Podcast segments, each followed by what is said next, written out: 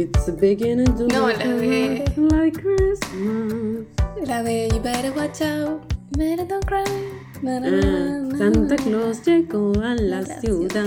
Re turbia. Tú sabes, mi amor, pórtate bien. Y va acorde con esto. Viste que Debes- en esta película la usan Sí, usan Pero muchas canciones. en terror. Llegó a la ciudad y dice tipo, él te vigila, Vigila. todo lo ve. Mira, Sí, te dice que te madre. mira cuando dormís. Ay, qué horror. Odio eso, boludo. qué Sigue miedo. los pasos, estés donde estés. Santa Claus llegó a la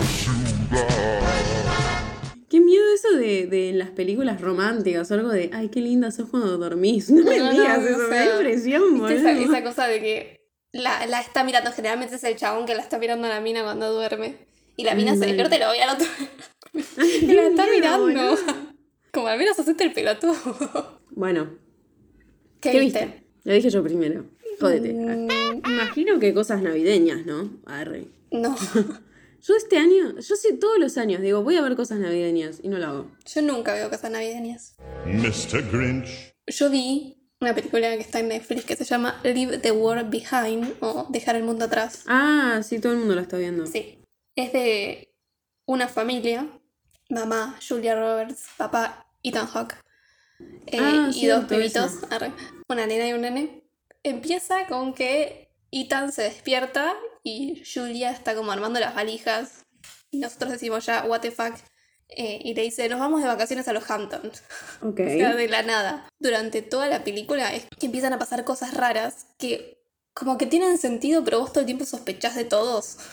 Sí. No entendés bien las intenciones de, de todos los personajes. Porque la película es puro suspenso. Suspenso inconcluso además, porque como que no te cierra nada.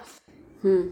Siento que no es una película quizás para todo el mundo, porque he visto como comentarios diciendo como y viste, Pero no es de esas películas Sí. que te que tienen muy marcado la trama. Pasan cosas raras y todo el tiempo vos estás sospechando y vos no entendés eh, a dónde va y no te explican un carajo. Y no va a ningún lado, claro. Después, en una parte aparece Mahershala Ali Ah, mira. eh, y una chica que se llama, la tengo anotada acá, Ma- Mayala Herrold y Kevin Bacon aparece después. Ay, boluda, vi un chiste, vi un chiste, una entrevista de que a Kevin siempre los confunden, a Kevin Con Bacon Ethan. y a Ethan Hawke. Sí, para mí sí yo no lo-. Yo no lo había pensado nunca, pero cuando los vi uno al lado del otro dije, sí, puede ser. Claro, yo en esta película primero está Ethan y después en una se lo cruzan como a, a Kevin Bacon y yo digo, ¿qué está fingiendo ser el doble a- con barba? Claro. No entiendo. Y después no, al final nada que ver, no, no, no te hablan de que se parecen. Pero es como que en el momento dije, esta película va por el lado de que él es igual. Porque además estaban parecidos, de la película están como los dos canosos y no sé. Ahora de grandes, Se como que siento ¿no? que es más fácil confundirlos. De más Claro, chicos no. Que hagan una peli. Ah, Están en una peli juntos, se cruzan en un momento. pero que hagan una peli siendo hermanos.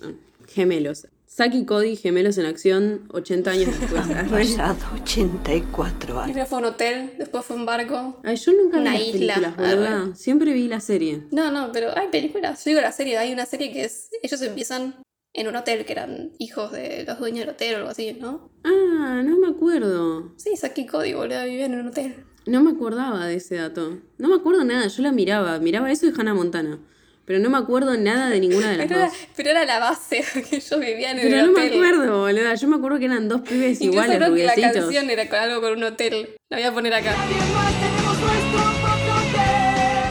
En la película la cuestión clave es el odio a la gente. Ah, Que Ah, me gusta. Arre. yo me sentí muy identificada porque es la típica, viste, la frase, eh, no sé, estás, estás en un lugar que estás minado de gente y dices, ay, odio a la gente. Es como, esa Sí. frase es la película, ¿entendés? Todo el tiempo los personajes son re sospechosos y como que te das cuenta que sospechan de los otros y, y está como ese odio entre, entre los seres humanos y al final terminas necesitando al otro. Claro. Y está dirigida esta película por Sam Esmail, que es el que hizo Mr. Robot, la serie. Si vieron esta película les va a gustar la serie. La serie a mí me gustó bastante, por- pero más que nada por eh, las puestas de cámara que ponía el chabón. Yo la vi cuando estaba en la facultad y todo lo que te enseñan en la facultad el chabón rompía todas las reglas. Era como, en un plano vos tenías la cabecita tipo de alguien acá en una esquinita Arre. y todo el plano vacío.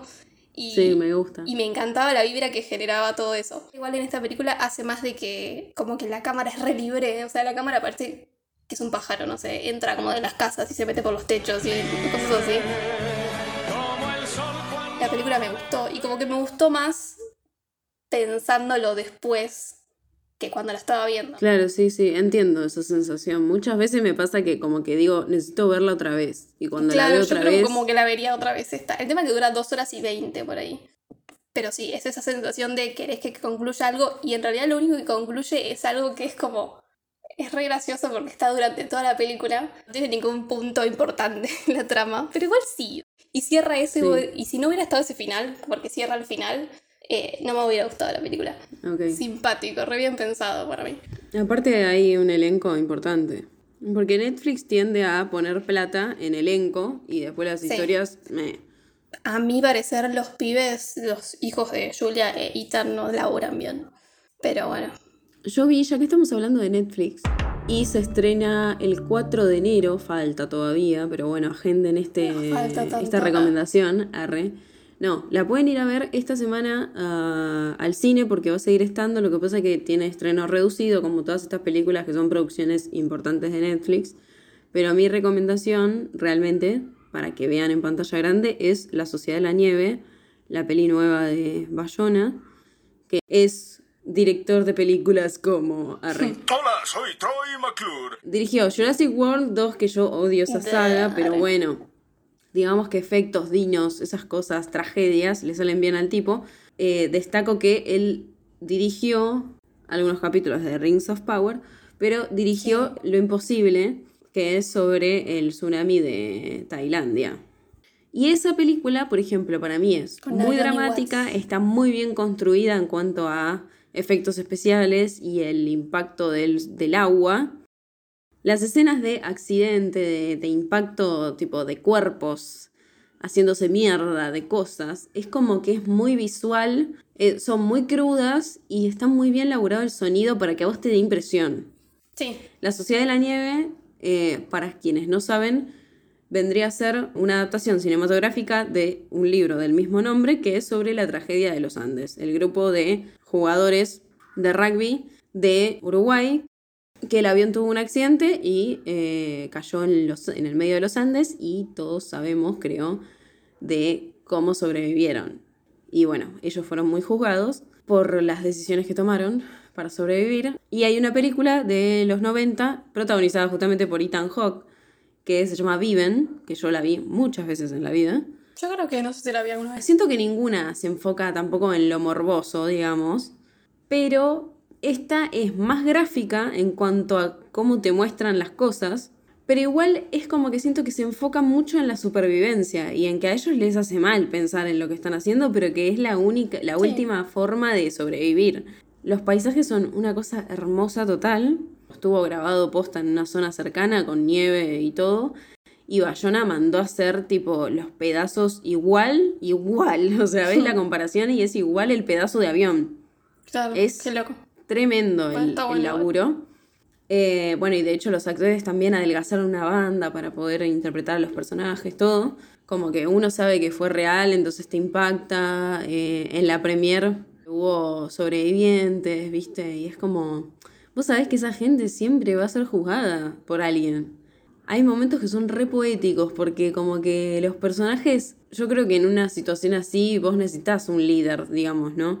Sí, siempre que te ayude que a salir más. adelante. Pero varios, o sea, pasa por varios personajes la película, que en Viven, por ejemplo, está concentrado en Nando, que, que es Ethan Hawke, y en esta es como que arranca por otros personajes. Y Nando también está presente, pero como que arranca por otros personajes. Claro, y- como que va asumiendo más el papel. Claro, se van de- turnando y como que hay muchos discursos para salir adelante, ¿viste? Y es como, no sé, muy, no sé, está muy linda hecha, es muy linda y la fotografía es impecable, la banda sonora está muy buena y el sonido está muy bien laburado porque es como que te sentís como, como que estás ahí o como que, como que compartís lo que está viviendo el personaje. A Bayona le sale bien hacerlo trágico. Sí, sí, le salen muy bien la- la- las catástrofes naturales y esas cosas y Y el sonido te, te pone la piel de gallina porque escuchás huesos quebrándose, ¿entendés?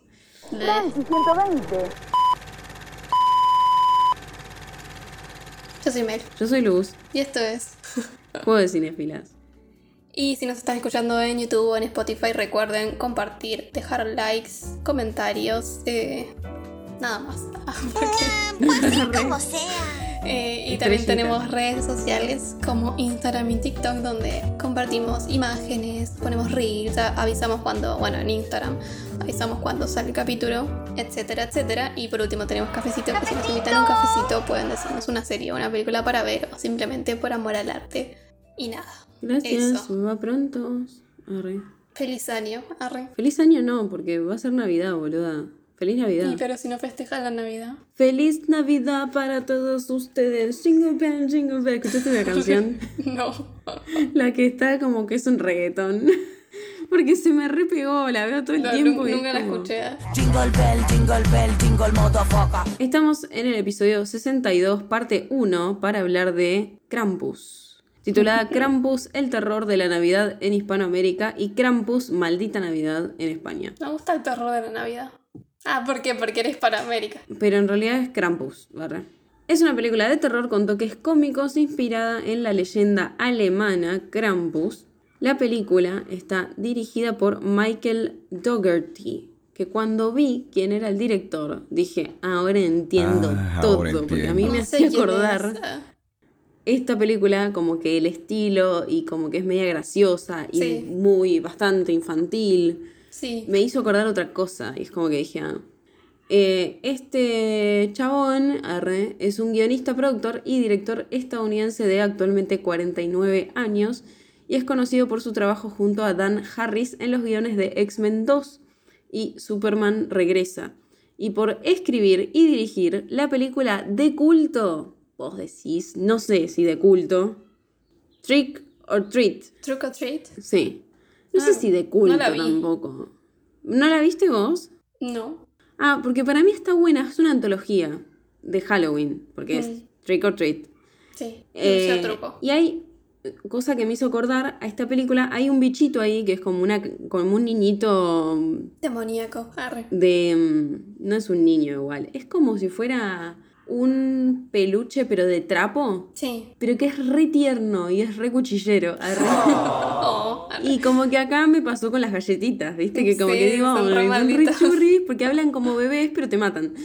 bueno, y tiene como unas re vibras y como que dije, ah, con razón. Igual esto al mismo tiempo tiene como revibras a Gremlins que vimos la. Sí, sí. Porque es como sí, esa cosa es de medio para niños, pero es re turbia después. Claro, sí. Tiene escenas que son como re. Creo que es menos sangrienta que Gremlins, Sí. pero al mismo tiempo es más moderna, así que Mm. es más gráfico la sangre. Arrancó siendo escritor y director de un cortometraje que se llama Seasons Greetings en 1996. Hizo otro cortometraje eh, que se llama Dead Time Stories en 2003. Y ya en 2003, justo ese mismo año, fue escritor de X-Men 2. En 2005 hizo Urban Legends Bloody Mary, escribió. En el 2006 escribió Superman Returns. En el 2007 fue director, productor y escritor de Trick or Treat. Mm. Ah, En el todo. 2011 hizo Trick or Treat Making Friends. No sabía que había Oh. secuela. Ah, es un cortometraje, ojo. Ok. Y fue escritor, productor y director también. En 2012, otro cortometraje que se llama Trick or Treat Father's Day, que es productor y escritor nada más. En 2015 dirigió, produjo y escribió Krampus. En 2016 fue escritor de X-Men Apocalipsis, que ahí tipo, amigo, soltá X-Men, deja de tocarlo. arre. A mí me gusta porque está James McAvoy. I hate your face. Ay, a mí Apocalipsis no me gustó para nada, boluda. No me gustó A mí, nada. ¿la a mí la saga de X-Men es lo único creo que De Marvel que te de gusta. superhéroes, ah, de superhéroes en general, que me van a Spider-Man también. Pero, las primeras. Las, las primeras tres, que todo el mundo dice que son malas, pero yo las amo. Claro, yo como que con X-Men es lo único que tengo conexión con el... Claro. Que vi todo, creo. No, no vi todo, no vi Orígenes Wolverine, creo. Eh, Ay, a mí me pero como que es lo único eso. que ah, me gusta todo, incluso aunque sea, sé que es medio lo, lo último, apocalipsis y todo eso es Ay, medio. Apocalipsis de- no me gustó nada. La que me A parece me muy buena todo, es eh, Days of the Future Past. Esa, Esa la vi muy pocas veces y me pareció como que estaba buena porque era re falopa. En 2019 fue director y escritor de Godzilla King of, King of Monsters, of the Monsters, que me parecen una garcha todas las nuevas de Godzilla, sorry, Sí. not sorry. Y fue escritor de Godzilla vs. Kong en 2020. También me gustó un chotis. Además, sobre todo King Kong después de la de Coso. Nada, la de, después de la de Peter Jackson, no hay manera de que hagan una King Kong que a mí me guste. O sea, Es que siento es que es como que ya está, déjala ahí. es preciosa esa película. Posta. Hace poco la, la daban y la dejamos de nuevo en mi casa. Es como. Yo creo que no la vi desde que la vi en el cine, pero. Ay, yo Pero no, como que no puedo olvidar que escenas, ¿viste? Yo no la vi en el cine, pero si la reestrenaran iría sin dudarlo, porque me Sí, es parece que tan muy, linda. Es muy de cine. Muy. Mal. Con el director de Superman Returns y bueno, X-Men en realidad también, porque es Brian Singer, desarrollaron cómics a modo de precuelas de Superman Returns. Que la copa, Los publicó DC eh, a lo largo del mes de junio de 2006. Y es como que esa serie de cómics sirve de nexo de unión entre la segunda película de Superman y Superman Returns. Y se llaman Superman Returns, Krypton to Earth, las, el segundo Superman Returns, Matt Kent, el que sigue Lex Luthor y el que sigue Lois Lane. Copado. Dato. Me re Interesante. gustaría tipo hacer un cómic. Sí, está bueno. Esta película, vuelvo, Krampus, originalmente iba a estrenarse el 25 de noviembre, pero se retrasó hasta el 4 de diciembre para coincidir con el Krampusnacht, que es un festival tradicional austríaco que se celebra el 5 de diciembre y celebra la llegada de Krampus para castigar a los niños traviesos. ¡Ay, qué lindo! Me encantaría, me encanta. Lo que digo siempre, me encantaría estar en ciertas fechas en ciertos países. Ahora, El ya, Krampus listo. Snatch. Eh, Además es como estar- re turbio. Festejamos que viene Sí. el chabón que los caga palo a los pibes. Mal. Tenemos eslogans.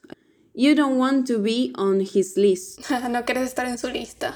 Eh, Krampus se llama la película. El eslogan es Is coming to town.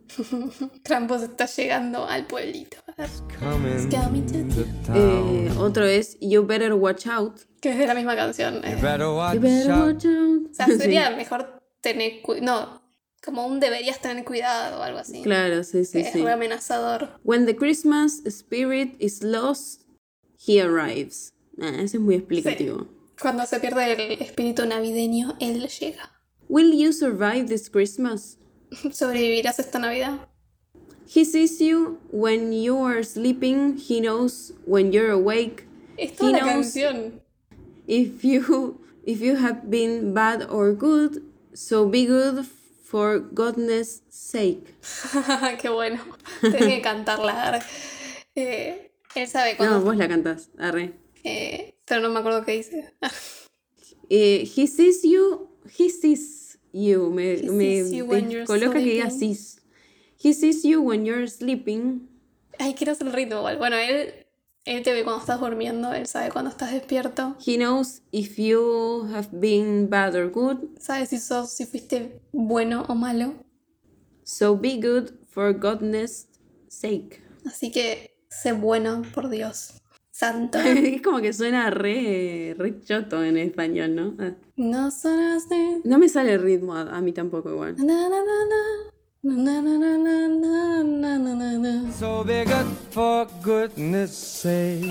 Bueno, la peli arranca en un centro comercial de la ciudad. Se presenta eh, una obra de Navidad por parte de la escuela local y la obra se arruina porque Max, nuestro protagonista, pelea con un compañero mientras eh, los padres lo tratan de detener y la hermana mayor eh, graba toda la secuencia con el teléfono, como haría toda hermana maldita. mayor.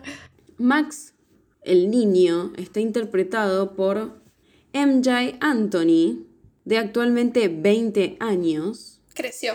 Mal. No sabía que se podía hacer eso. Ay, nació en 2003. ¿Qué? Oh. En 2009 apareció en It's Complicated, Y yo no sabía de dónde lo tenía, claro, de esta película lo tenía. Sí. It's Complicated no es una canción de Avril Lavigne. Na, na, na, na, na, na, so complicated. I see the way, na, na, na, na. Temazo, boludo. Eh, no Ordinary Hero, The Super Deafy Movie en 2003. En 2014 Chef, de ahí también la- lo conozco. En 2015 estuvo en The Divergent Series Oh, mira. Insurgent. No me acuerdo nada de esa, de esa saga, boluda, Yo- pero me había gustado cuando la vi. Yo pensé, la había visto, y pensé que no la había visto, entonces la vi de vuelta y me di cuenta que la había visto. Oh, Y arre. se nota que es importante para mi cerebro. Inkemate y Krampus ese mismo año. Y en 2016 estuvo en Donald Trump's The Art of Deal, The Movie. ok. Y Bad Moms. ah, Con Mila Kunis. la de Mila Kunis. Y en 2017 estuvo en A Bad Moms Christmas, que siempre digo que la voy a ver y me cuelgo. Bad Moms para mí es un cago de risa. Sí, es divertida. Pero esta, la de especial de Navidad, sé que labura el que hace de Kevin en This Is Us, que es re lindo, y que hace un striptease vestido de Santa. Arre. Por Así que eso lo que quiero ver. verla. arre. ¡Oye, sí, tome mi En dinero! 2019 laburó en réplicas, es lo último que hizo, pero también estuvo en varias series de televisión. En el 2012 en Applebaum, en 2012 también en La Anatomía de Grey, Grey's Anatomy. Grey's Anatomy. En 2013 estuvo en el, Men- en el Mentalista, The The Mentalist. Mentalist. En 2014 en Rake y en 2015 Members Only. Parece que el pendejito este, que lo vemos re tierno y re agradable, en el bueno, set, en el set que es un diablito. se coqueteó a todas las chicas. Tenés dos Parece que años, era- que eres- Mal, boludo, era un re niñito. Parece que el director como que dijo, es un jugador pequeño, es un, un No es player. gracioso igual.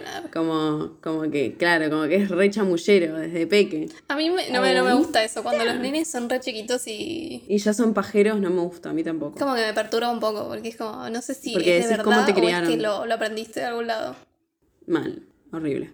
Sus padres son Tom y Sarah. Tom está interpre- interpretado por Adam Scott, que lo quiero mucho y no me acuerdo de dónde. Arre. Yo lo siento que lo vi en un montón de lados. Eh, es un actor estadounidense de actualmente 50 años y laburó en 1994 en City Scrapes, Los Ángeles, en 1996 Hellraiser Blood, Bloodline, en 1996 Star Trek First Contact, en 2003 Two Days...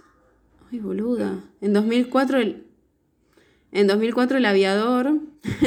Yo les juro que no, tengo, no soy Krampus, no tengo nenes secuestrados en mi casa. Es que son mis vecinos que gritan. Sospechoso, que justo. En, 2000, en 2005, pero volar, es 19 de, de diciembre, no 5. Arre, no es mi día. Mm, mm.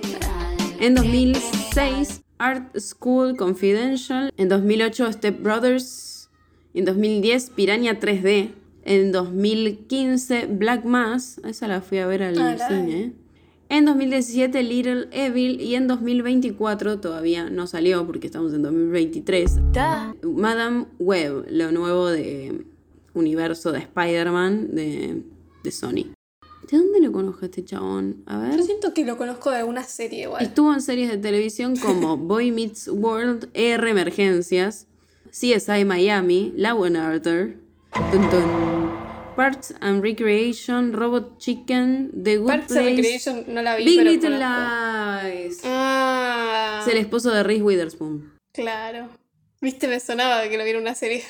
Ghost, Ay, también él es Duncanville, el de... Big Mouth, Severance, Severance. es el protagonista. la vi todavía, pero... Claro, es más como... Tengo que ver Severance, De, de series. claro. Sí, yo la, la tengo ahí también. Para Yo lo, sí, igual yo lo conozco, por eso lo quería, porque era re buenito en Big Little Lies. Y la madre del niño es Sara y está interpretada por la reina reinísima, amo esta mujer, a Toni Collette o Antonia Collette. Es una actriz australiana de actualmente 51 años. Y leeremos un poco de su filmografía. You better watch out.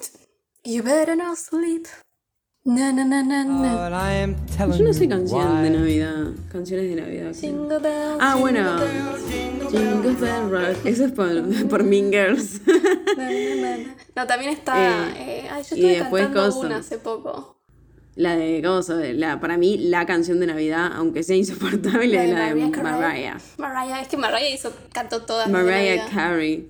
Pero hay otra Eh, igual que es. eh, All I want for Christmas. También está la, la canción, la de It's It's beginning, to beginning look to a lot look a like lot Christmas. like Sí, esa es la que arranqué cantando, porque arranca con esa canción la peli en realidad. Ah. Y Bueno, y después- está Feliz Navidad. Ay, qué horror, boludo. Hay que hacer Feliz tantas canciones. Navidad. El disco de Navidad de Luis Feliz Miguel Navidad, me dan ganas de morir, boludo.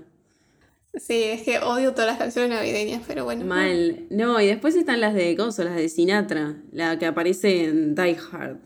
¿Cómo es? Mm, Let it snow, let Let it snow, snow, let it snow. Esa también. Sí. Re navideña. na, na, na, na, na, na, na, na, na.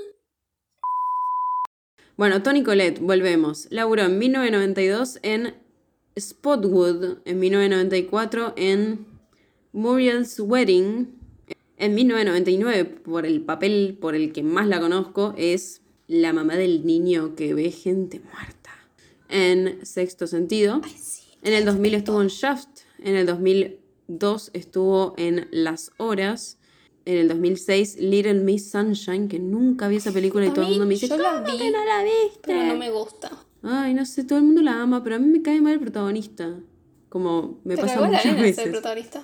La protagonista. ¿Qué? La nena es la protagonista. Pero me cae mal el que hace el padre, este que es como que hace el gracioso y no sos gracioso. Arre. En el 2011 estuvo en Fright Night. En el 2012 estuvo en Hitchcock. En 2015 en Krampus. En Miss You Already.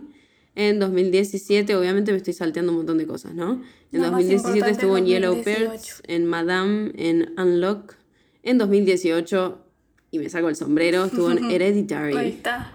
Yo ahí donde la conocí, la registré, empecé a registrar. En 2020 estuvo en I'm Thinking of Ending Things. En 2021 estuvo en El Callejón de las Almas Perdidas. En el 2023 estuvo en Mafia Mama, que yo sé que es mala, pero a mí me entretuvo, como que me dio gracia, pero todo No el mundo me, la, la no odió. me suena. En 2024 estuvo, en 2024 estuvo, en 2024 va a Va a estar, estar. mejor dicho, en Mickey, Depende cuando escuchen esto. Ah. Mickey 17, ni idea, y Juror Number 2, o sea, jurado número 2. Ah. Y no sé, pero ese, ese título ya como que me intriga. arre. Por otro lado, la hermana mayor que graba todo el quilombo se llama Beth y está interpretada por Stefania Lavie Owen.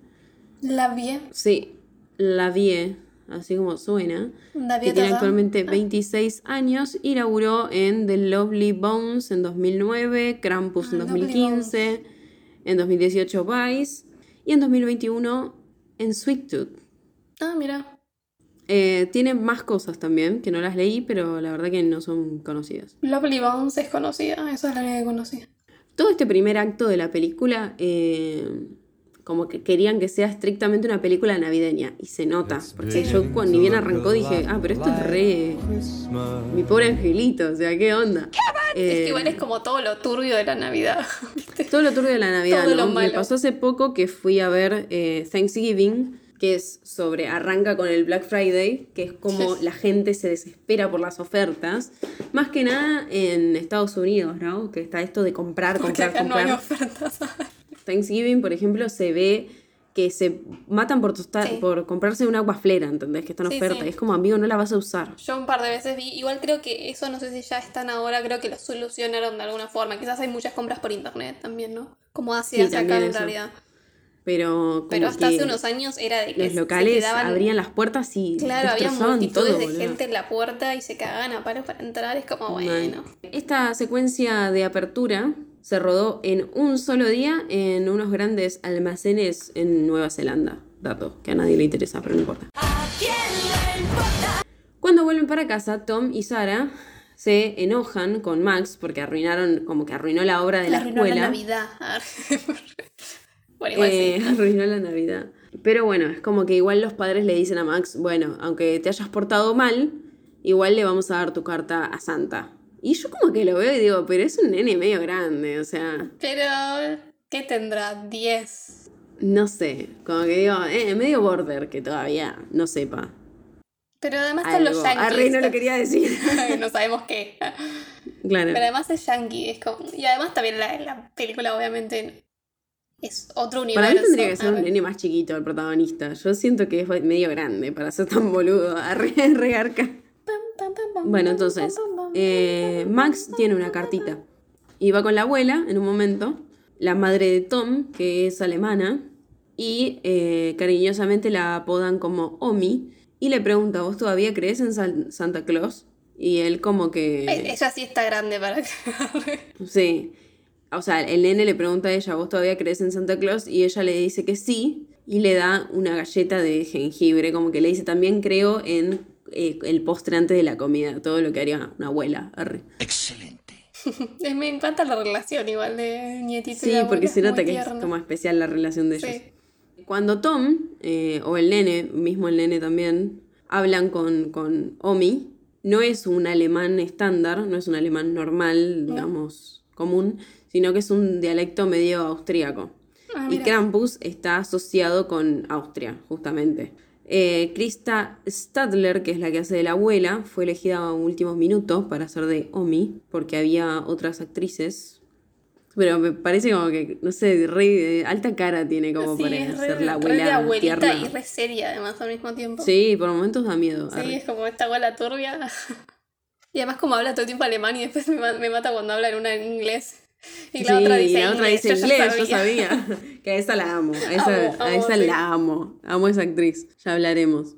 Bueno, en la noche Sara arregla la casa con adornos navideños mientras espera la llegada del resto de la familia. Con una mala onda, Sí, como sí, se la verdad que sí, como tiene que ser. La hermana de Sara llega, Linda, que es Alison Tolman, la actriz.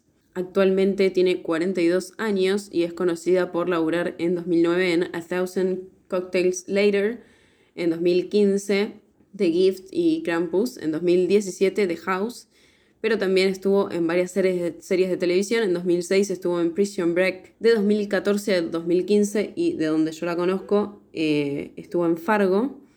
Ah, sí. En 2018 estuvo en Brooklyn Nine-Nine Ah. y en Good Girls y también en Castle Rock.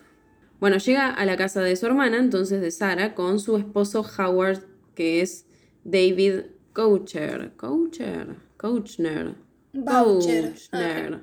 Eh, de 61 años, que laburó en 1997 en Walk the Dog, en el 2000 Whatever It Takes, en el 2005 Virgen a los 40. Que es uno de los amigos. Creo que, que creo que de ahí me lo acuerdo el chabón, que era desagradable también. En el 2006 estuvo en Snakes on a Plane.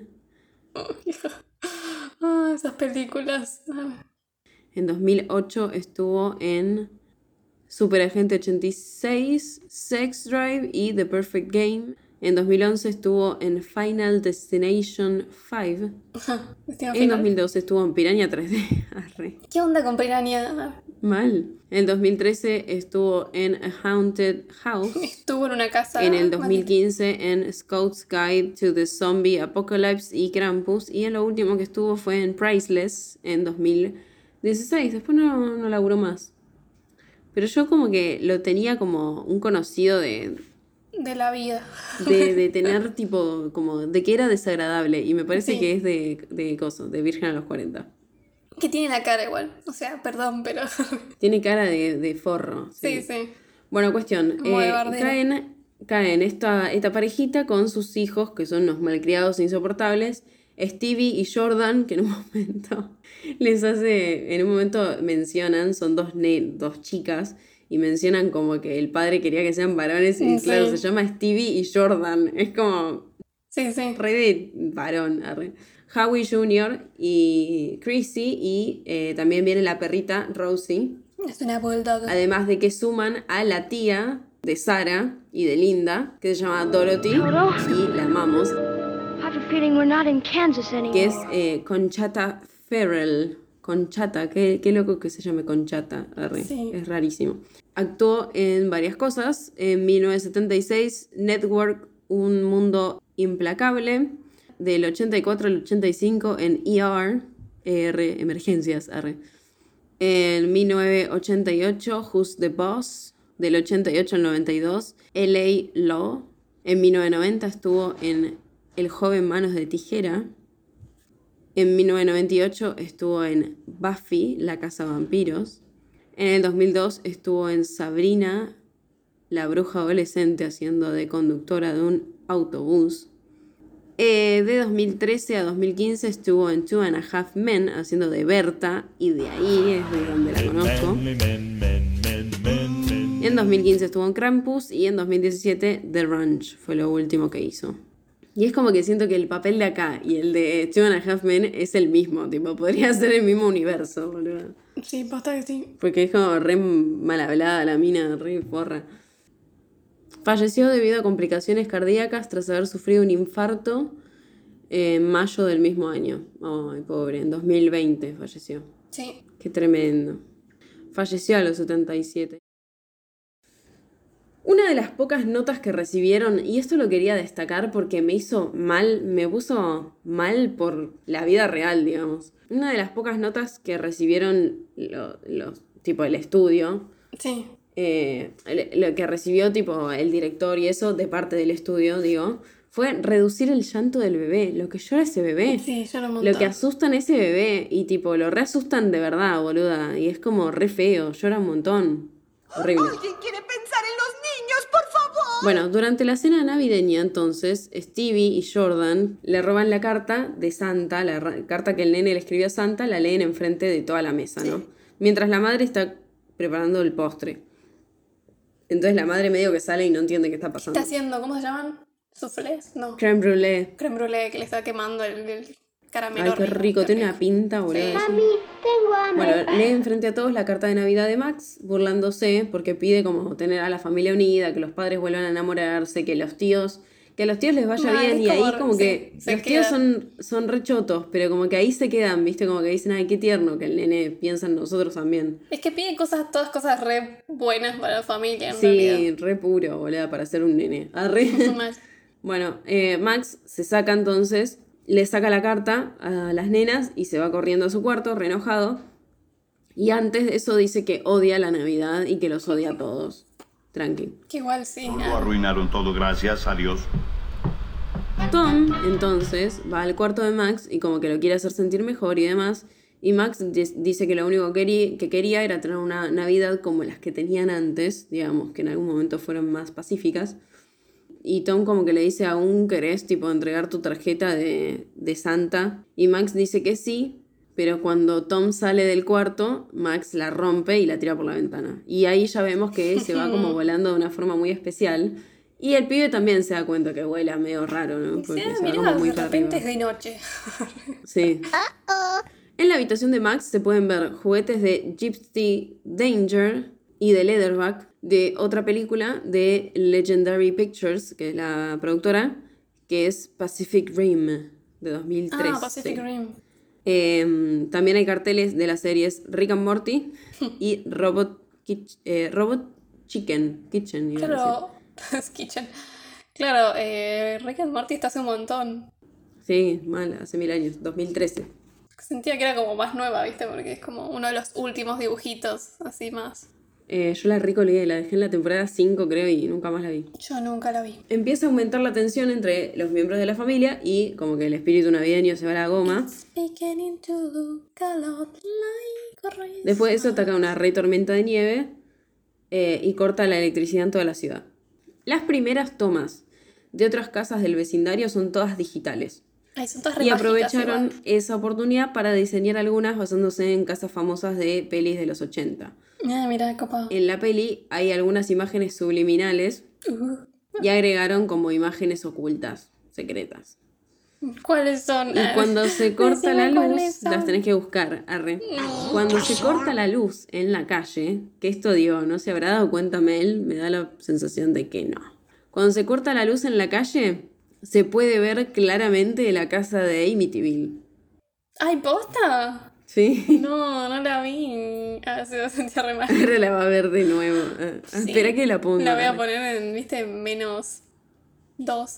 en vez de Ah, por la vi 2, re lento. menos 2, para que vaya re lento. Bueno, a la mañana siguiente Sara entonces se da cuenta que la casa no tiene energía y Omi, la abuela, deduce que es por la tormenta de ayer. Oh, really.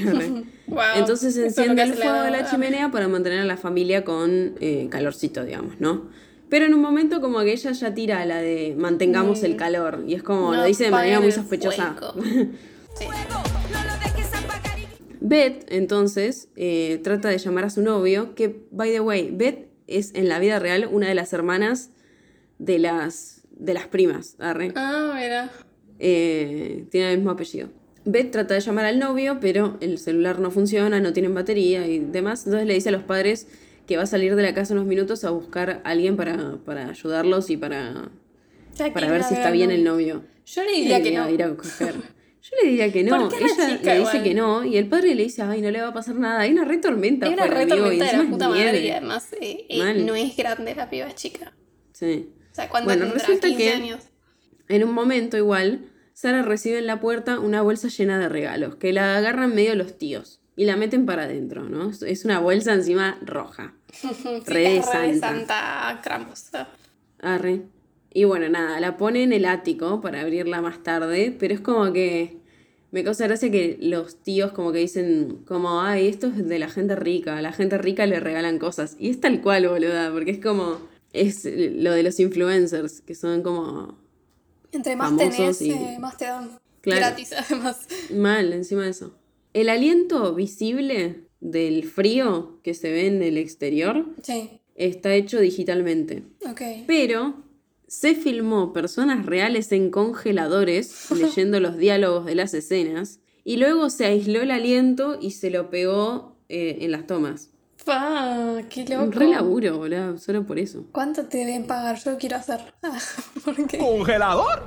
Yo lo llamaría congelador. La seguimos a Beth, ¿no? Que camina por la nieve y descubre que no hay nadie en la ciudad, pero escucha pisadas y se escuchan cadenas también. Todo re terrorífico, además. Mal. Acá ya empieza a ser- re terrorífico porque todo lo anterior era como re una película navideña normal, digamos. Una película navideña Eh, caótica, pero. Sí, Nada que y ve que en el no techo de una de las casas eh, hay una figura con cuernos y la empieza a perseguir saltando de casa en casa y se nota que es como re pesado, pero igual es re liviano para saltar, ¿viste? Como yo qué sé.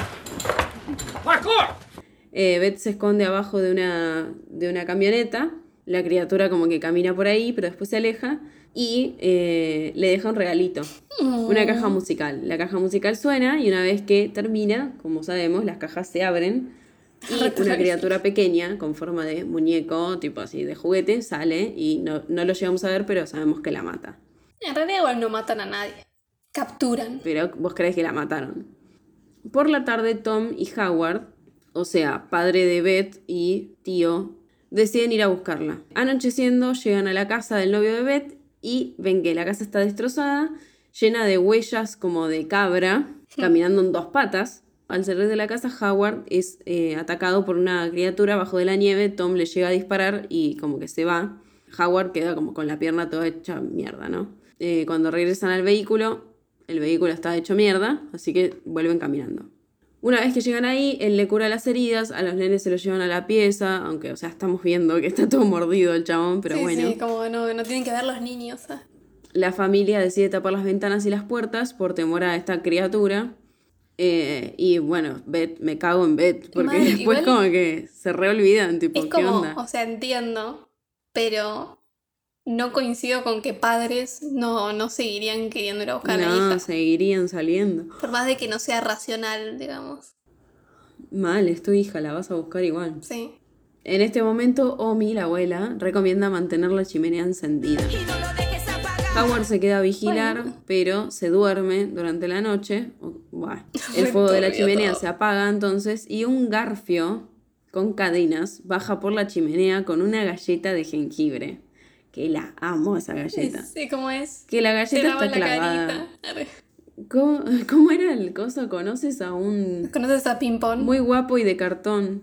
Se lava la carita con agua de jabón. ¿Se lava la carita? Sí, se lava la carita. Se lava la carita.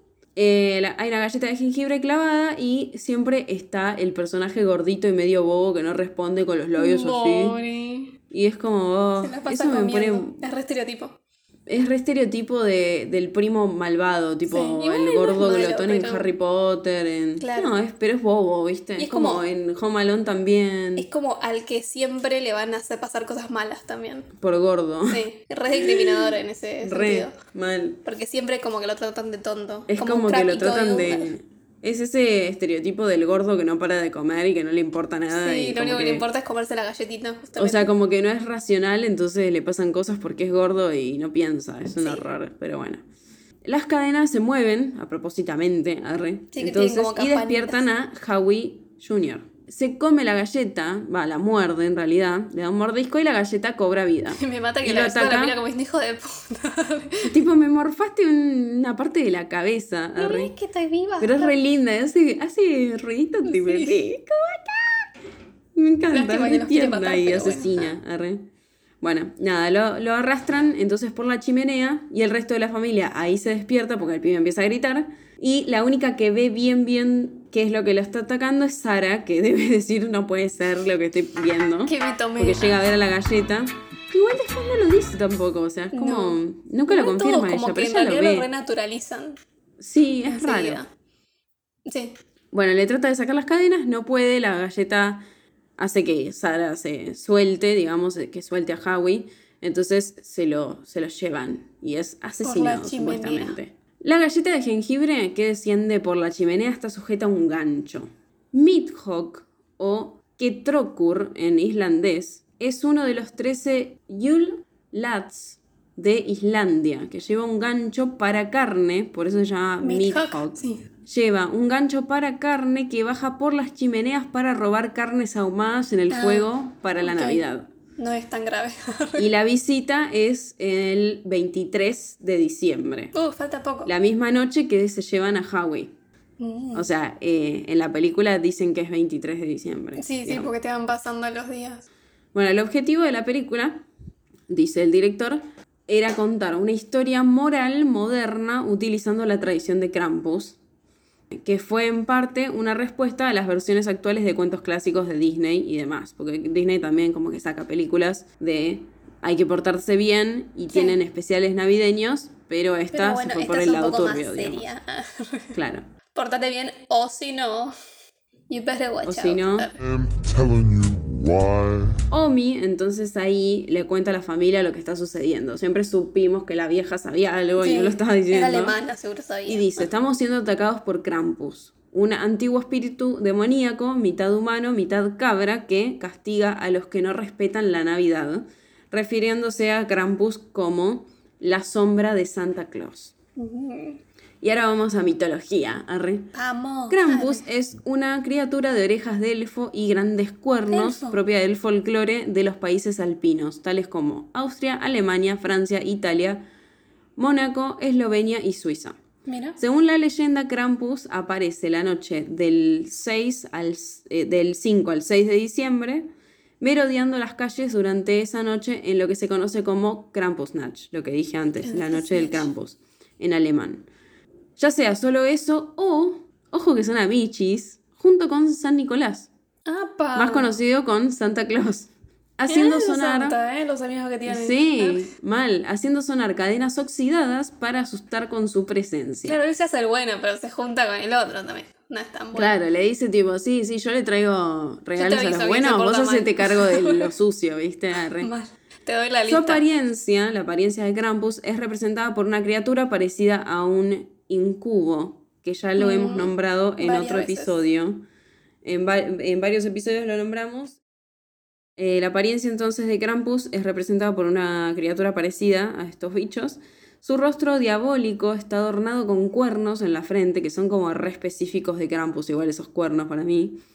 Tiene una larga lengua roja y una cabellera negra. Tiene el cuerpo cubierto por un tupido pelaje oscuro y sus patas son de cabra similares a las de un fauno. En la mayoría de las imágenes es mostrado con una canasta en la espalda, no una bolsa, una canasta en la espalda donde coloca a los niños malos para llevarlos al infierno y comérselos. Qué agradable sujeto. Un tierno. Como dije antes, Krampus es una gran parte del eh, folclore austríaco y alemán. En Austria y en el sur de Alemania se organizan las Krampus Runs, en las que hombres adultos se disfrazan de Krampus y desfilan por las calles de la ciudad para asustar niños. o sea, parece una maravilla. ¿puedo ser un Krampus yo? ¿Tienen que ser hombres solamente?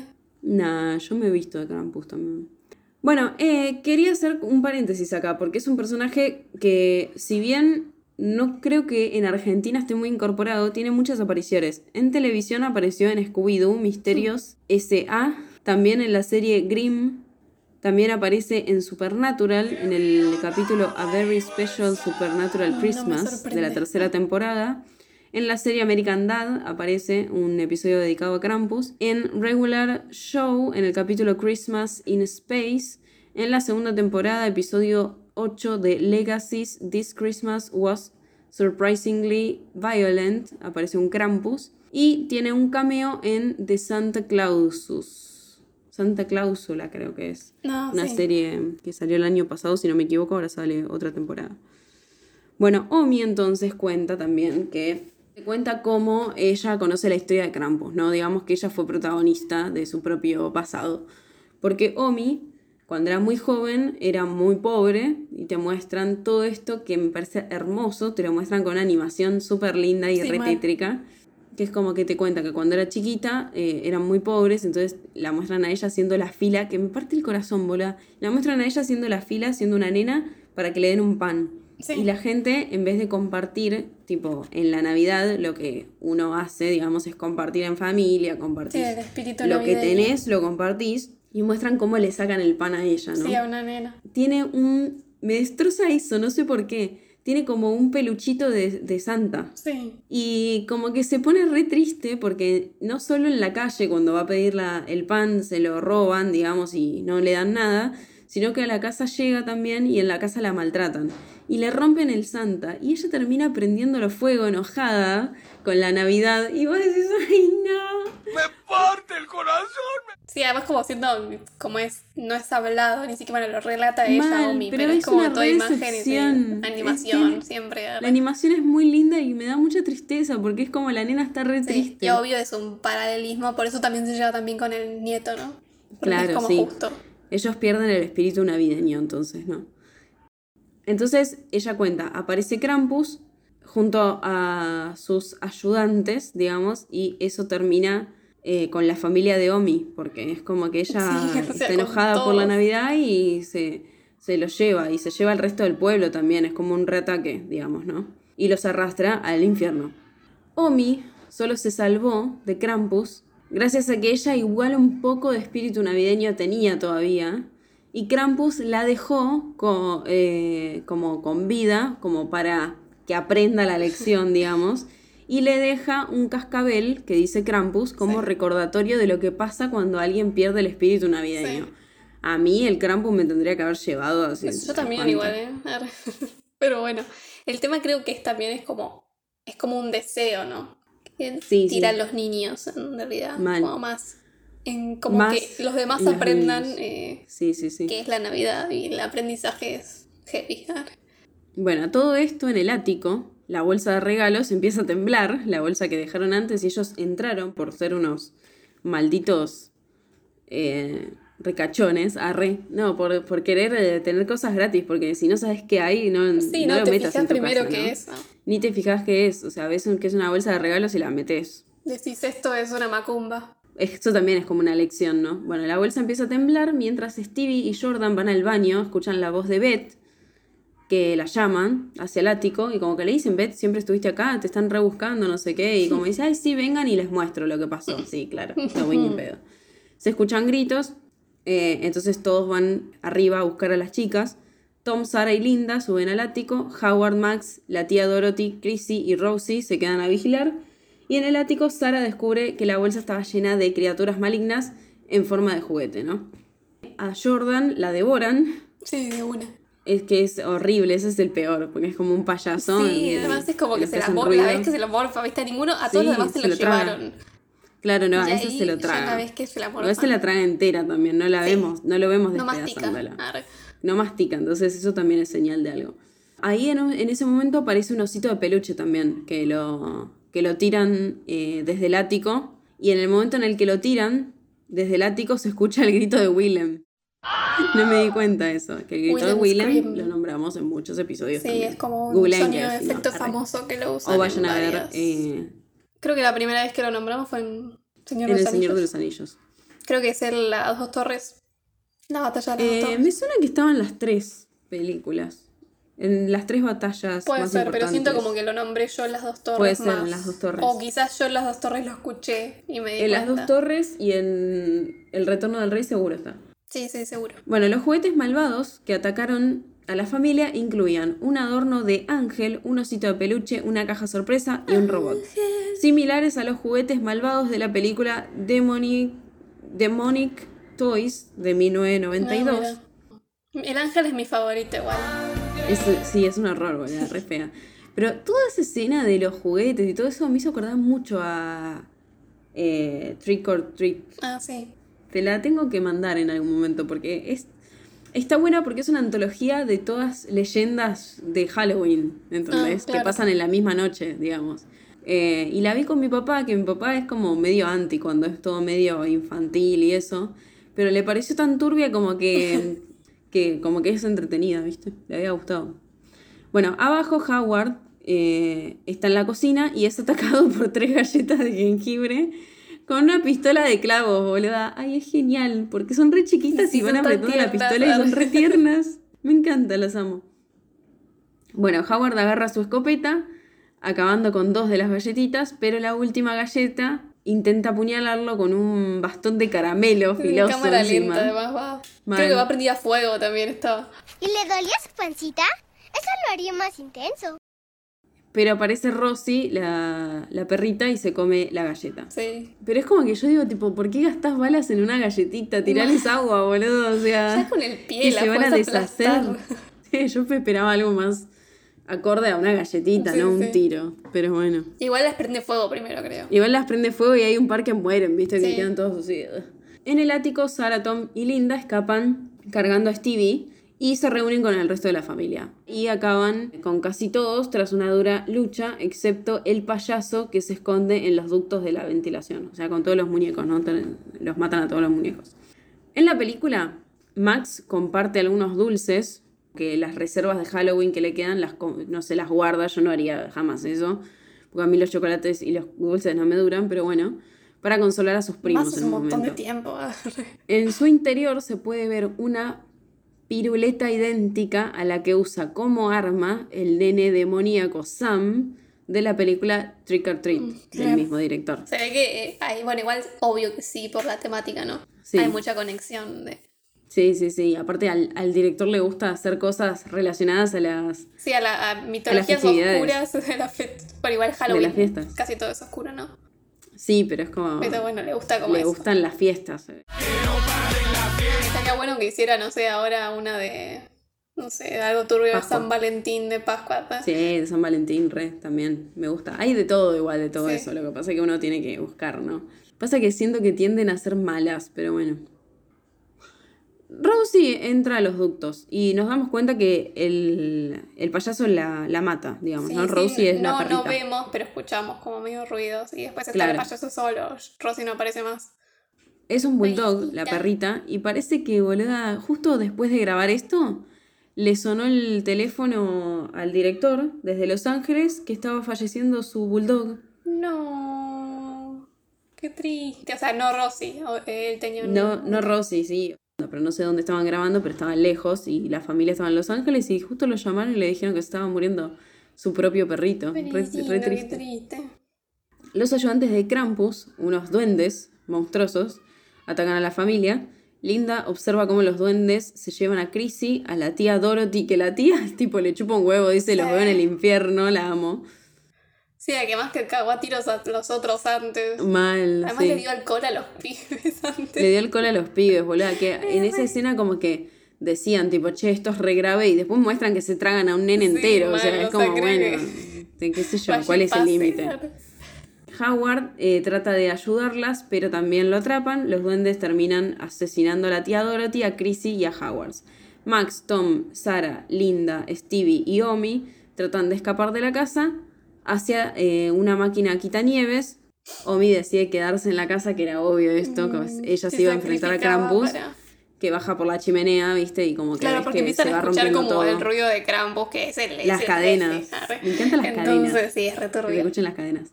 Era- eran viejos amigos. Como que Krampus eh, baja por la chimenea y observa a Omi y como que la reconoce después Sí. de años. ¿no? Igual la, la, la, la lengüetea.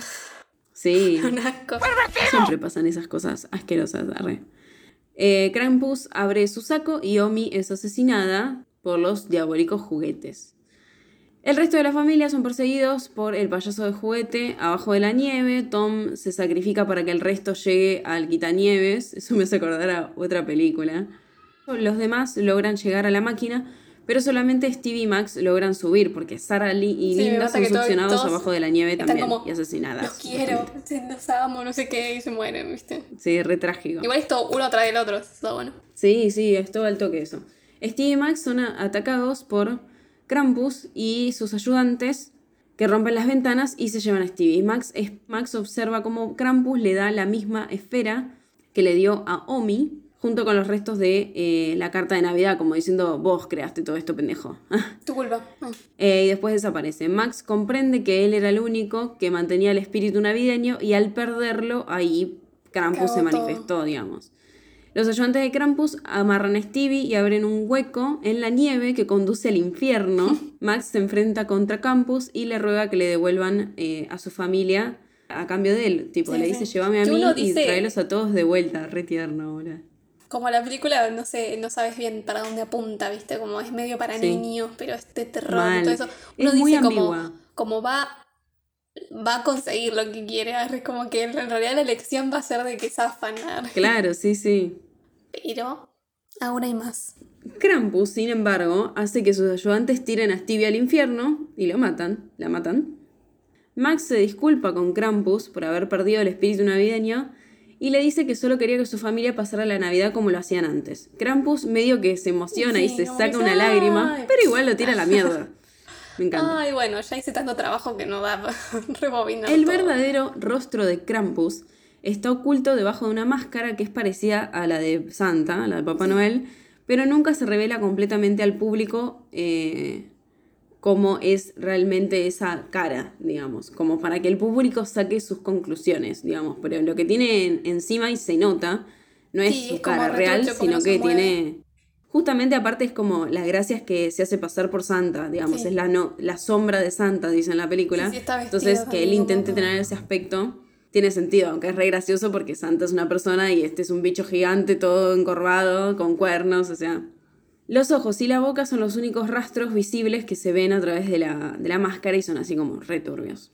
Muchos de los secuaces de Krampus también son verdaderas figuras populares navideñas, invernales, en las culturas europeas, como la cabra de Navidad, Tienen con las cabras. que es escan- de Escandinava, las criaturas con nombres islandeses, que me niego a repetir, llevan el nombre de los Yule Lads islandeses, de quienes se dice que visitan los hogares cada una de las 13 noches antes de Navidad.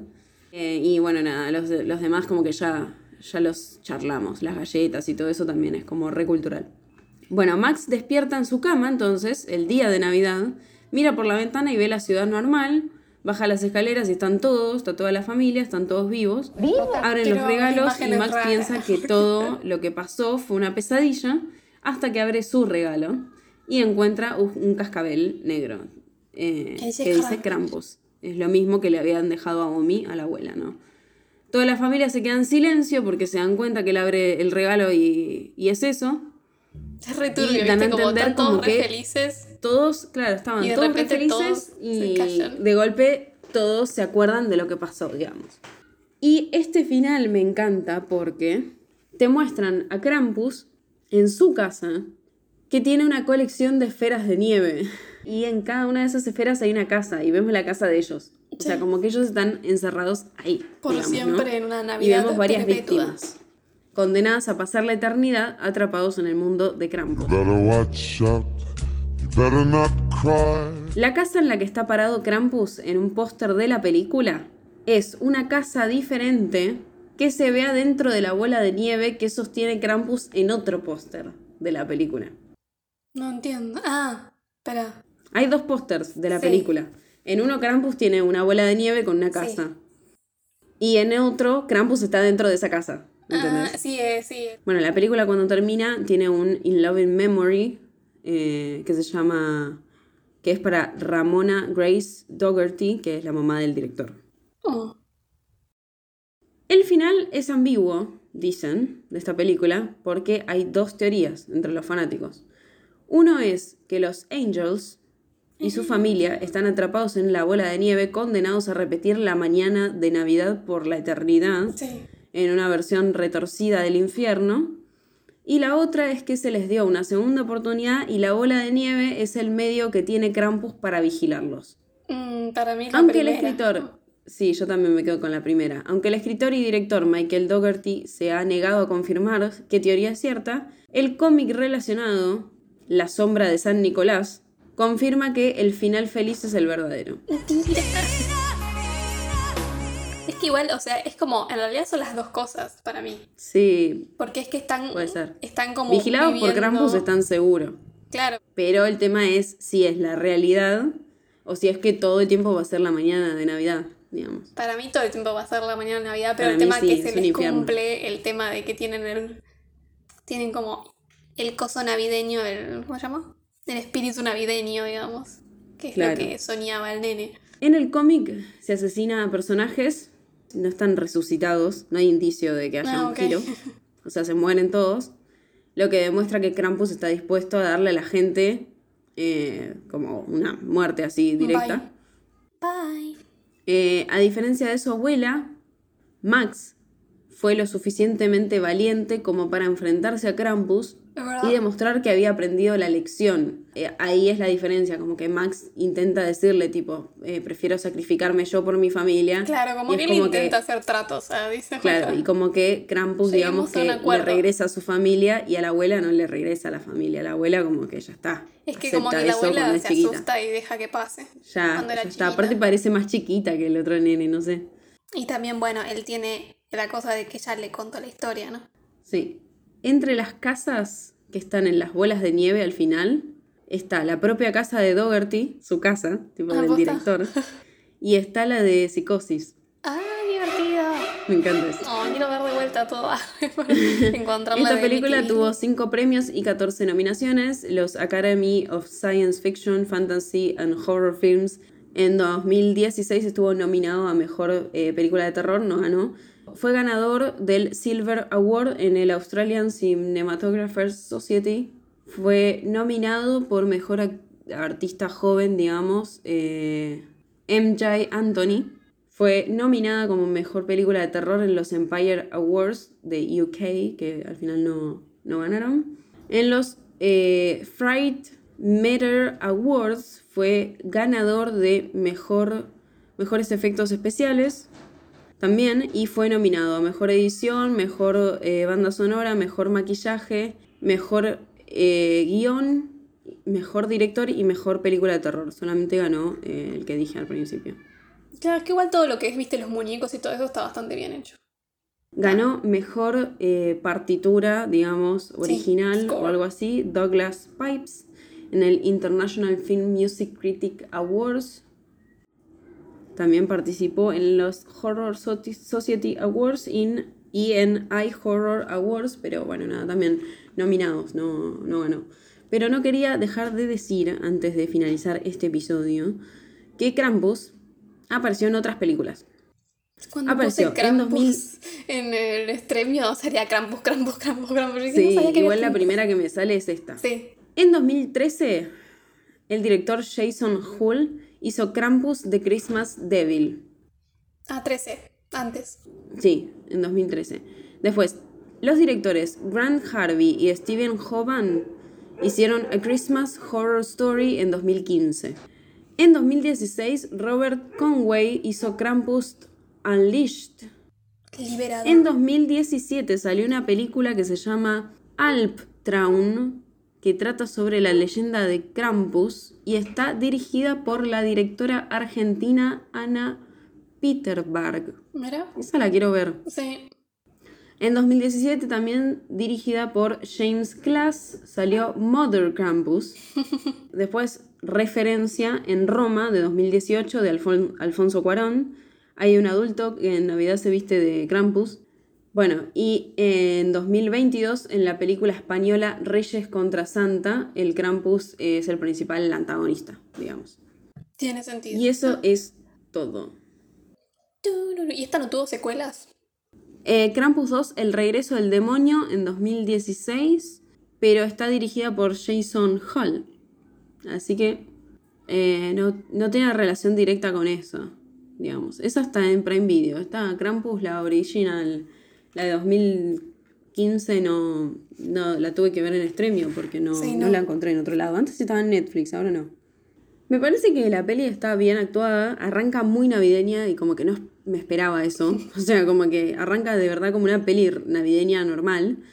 Y es como que Parece muy inocente todo el principio. eh, digamos, la sentí turbio, muy pero- inocente durante toda la película, pero al mismo tiempo pasan cosas eh, graves, pero al mismo tiempo, lo que decíamos antes, me parece que es mucho más fuerte en cómo se mueren y demás, los gremlins, por Sí, ejemplo, sí. que esto. Sí, es como todavía man- mantiene igual un nivel como más de inocencia.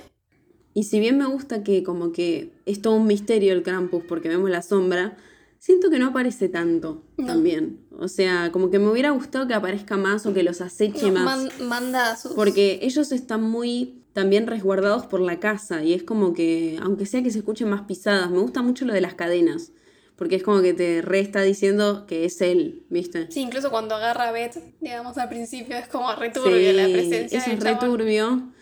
Eh, se nota la Y presencia y después, después, como, como, que, que, al final aparece si bien las galletitas me gustan, todo eso me copó. Está bueno también los que no igual no los, como que no los explayan mucho, pero que aparecen los muñecos de nieve afuera de la casa de ellos. Los muñecos de nieve es me re re turbio, gustan, pero no pasa pero nada. también igual. me quedo con ganas de que pase algo, porque como que digo, te los muestran, aparecen cada vez más. Sí, pero nada. Que no yo en algún momento eh, entendí como que son los que van desapareciendo también. Ah, puede ser. Porque cuando una vez que desaparece Howie, el pibito, en un momento el padre, Howard, como que dice Howie y después de ver a un muñeco. Mm, Puede de ser, nieve, creo que, que el es como primero que aparece chiquito. después de que aparece Beth, desaparece Beth, ¿no? Sí, entonces como que digo, bueno, eso está Puede bueno, ser, pero, como que me hubiera gustado que se formen, que sean parte de cuando ellos salen, digamos que Sí. los ataquen los muñecos de nieve o algo. Sí, porque además como que la Eh. presencia, o sea, al principio la presencia te da miedo, porque es returbio. Sí, sí, tiene una represencia. O sea, como que esperaba otra cosa. Sí. Esperaba que sea más turbia, esperaba que sea incluso una película mala de terror. No la sentí de terror, como que yo No, sé que, se pone turbia, Navideña rara. pero es como muy navideña, muy Sí. navideña.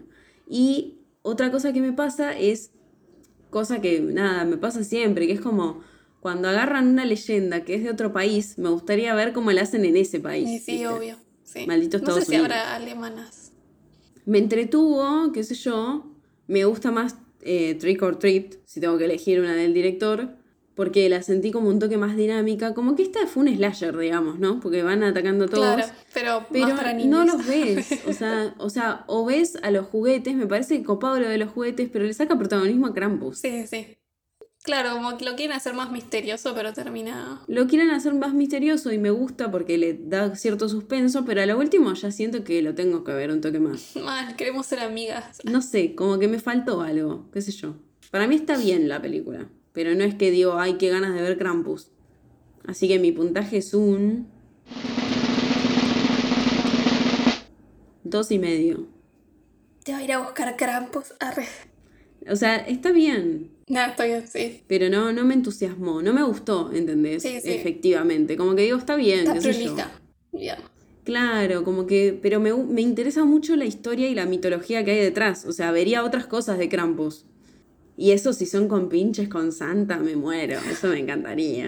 Es muy Porque vos decís, viejo sádico, te haces el bueno. Lo vi en la Comic Con a Santa. Sí, ¿y qué onda? Tenía calor. Arre. Y yo no me quise sentar en su regazo, la. Así que bueno, eso es todo, amigos.